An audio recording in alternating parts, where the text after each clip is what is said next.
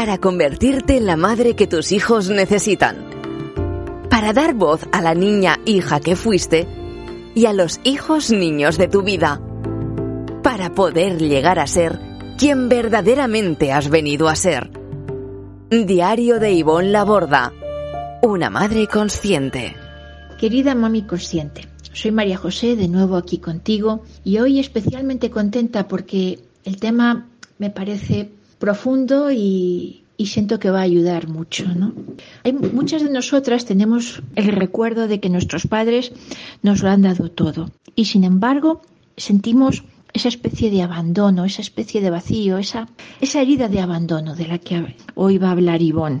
Otras tenemos el recuerdo de, efectivamente, de un abandono físico, ¿no?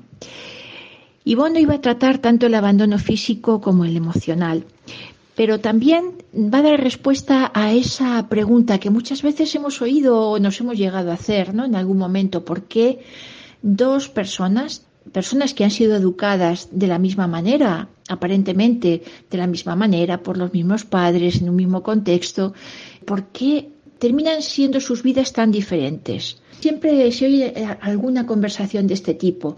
Qué diferentes son estos hermanos, ¿verdad? También va a dar respuesta a eso. Y todo ello lo hace con la ayuda de nuestra compañera del instituto, Chris, que le hizo hace pocos días una entrevista que pienso que te va a ayudar mucho. Así que aquí te dejo tanto con Chris como con la respuesta de Yvonne.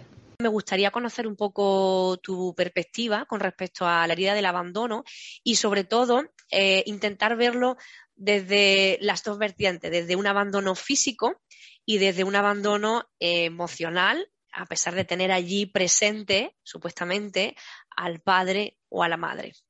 La herida de abandono, pensamos que ha habido un abandono explícito, me abandonaron, me dejaron en adopción o mamá se fue de casa o papá em, abandonó a mi madre conmigo cuando tenía un año y se fue con la otra mujer con la que también tenía otro hijo.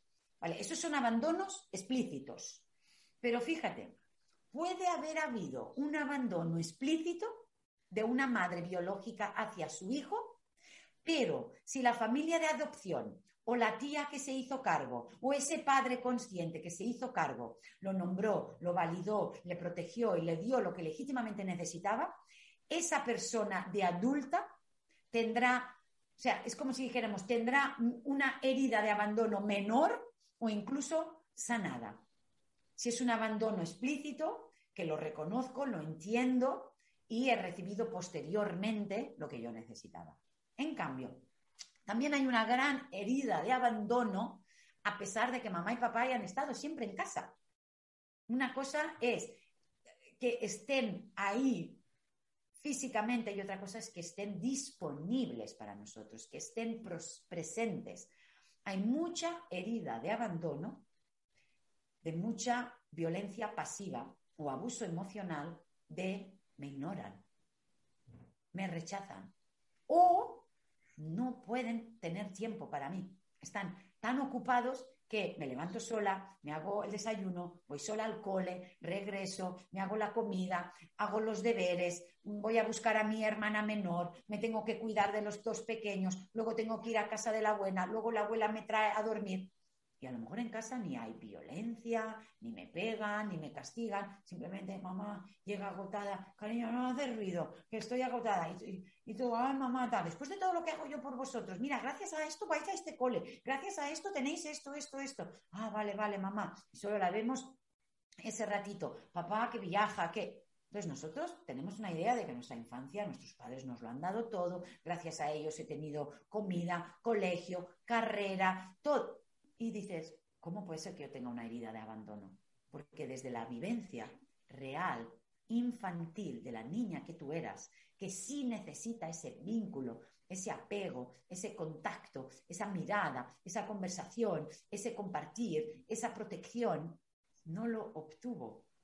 ¿Que es totalmente legítimo porque trabajaban mucho? Sí, pero eso no quita que un niño necesite lo que necesita. El niño no puede decir, uy, que mi padre es un gran directivo de no sé qué empresa y mi madre la han ascendido y tiene un trabajo de no sé qué, claro, ahora no me pueden dar. Yo voy a dejar de necesitar lo que necesito como niño o como bebé, o como adolescente.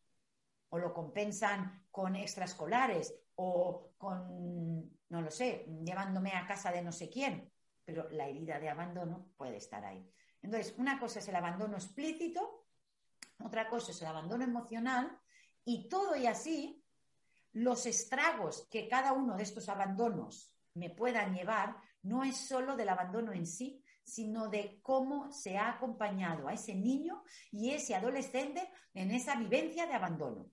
Porque si mamá está súper ocupada, pero hay una abuela que lo nombra, tú necesitas a mamá, ¿verdad? Sí, pero mamá está muy ocupada. Pues mira, yo voy a jugar contigo, yo voy a... Pues que a veces nos hemos sentido súper solos, súper responsables de tener que estudiar, cuidar a los hermanos, pero nadie ha nombrado que aquello no debería ser así. Que lo estamos viviendo así porque ellos, entonces, ahí también tiene mucho que ver lo que se manifiesta. Yo a veces lo comparo con familias donde hay dos hermanos o dos hermanas. Mi caso, por ejemplo, con mi hermana, más o menos sufrimos lo mismo. El impacto igual es distinto porque nos llevamos muchos años, nueve, pero yo pude salvarme, ella no. Pero ¿por qué ella no pudo salvarse, yo sí? La diferencia cuál es? Lo que nos pasó y lo que nos hicieron o lo que cada una hizo posteriormente con aquello que le pasó y las decisiones que tomó. Entonces, dos niños pueden haber sufrido el maltrato de papá y el abandono de mamá y uno está con adicciones, em, con alcohol, con drogas, con una mujer a la que maltrata y otro puede ser un hombre sano, deportista, con dos hijos, presente, consciente. Dices, ¿cómo puede ser? Son dos hermanos, se llevan dos años y uno está totalmente perdido y el otro no. Este se victimizó, mira lo que me han hecho, ahora tiene como un rol de, de odio, de rebeldía, de venganza, que es totalmente legítimo, ¿eh? Muchos presidiarios, la gran mayoría de las personas, por no decir todas las que están en prisión, tienen trauma de infancia. La gente no roba, mata, viola, mmm, maltrata a los demás mira, porque hoy me levanto y me apetece hacerlo. No, el que viene del amor, el respeto, la ternura, es una persona empática, es una persona comprensiva, es una, persona compasiva. Entonces, ¿qué diferencia estos dos hermanos? Lo que él ha hecho con su historia, la ha trabajado, la ha sanado, y él que ha hecho taparlo, y lo que ha negado lo ha perpetuado. Entonces, son las mismas vivencias, más o menos, pero con un resultado distinto. ¿Por qué? Porque uno se queda en la victimización y el otro se queda en quiero transformar mi vida. Quiero que esto no me domine. O sea, quiero cambiar el final de la historia. Y eso es totalmente posible, pero es una elección de vida.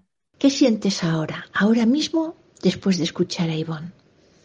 A mí me ha llamado, me ha llegado especialmente esto que comparte Ivonne, de que no se trata del abandono en sí, sino de cómo se ha acompañado, de cómo nos han acompañado, cómo te acompañaron, cómo, cómo acompañaron tus, tus vivencias infantiles.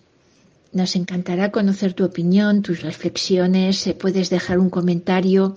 Si sientes que este podcast puede ayudar, puede inspirar a alguien, no dudes en compartirlo igualmente. Y sobre todo, hoy te queremos comentar que estés muy pendiente de las redes sociales de Ivonne, de Ivonne Laborda. Ya sabes, Instagram, Facebook, el canal de YouTube. Tienes eh, los enlaces a las redes sociales en la descripción de este podcast.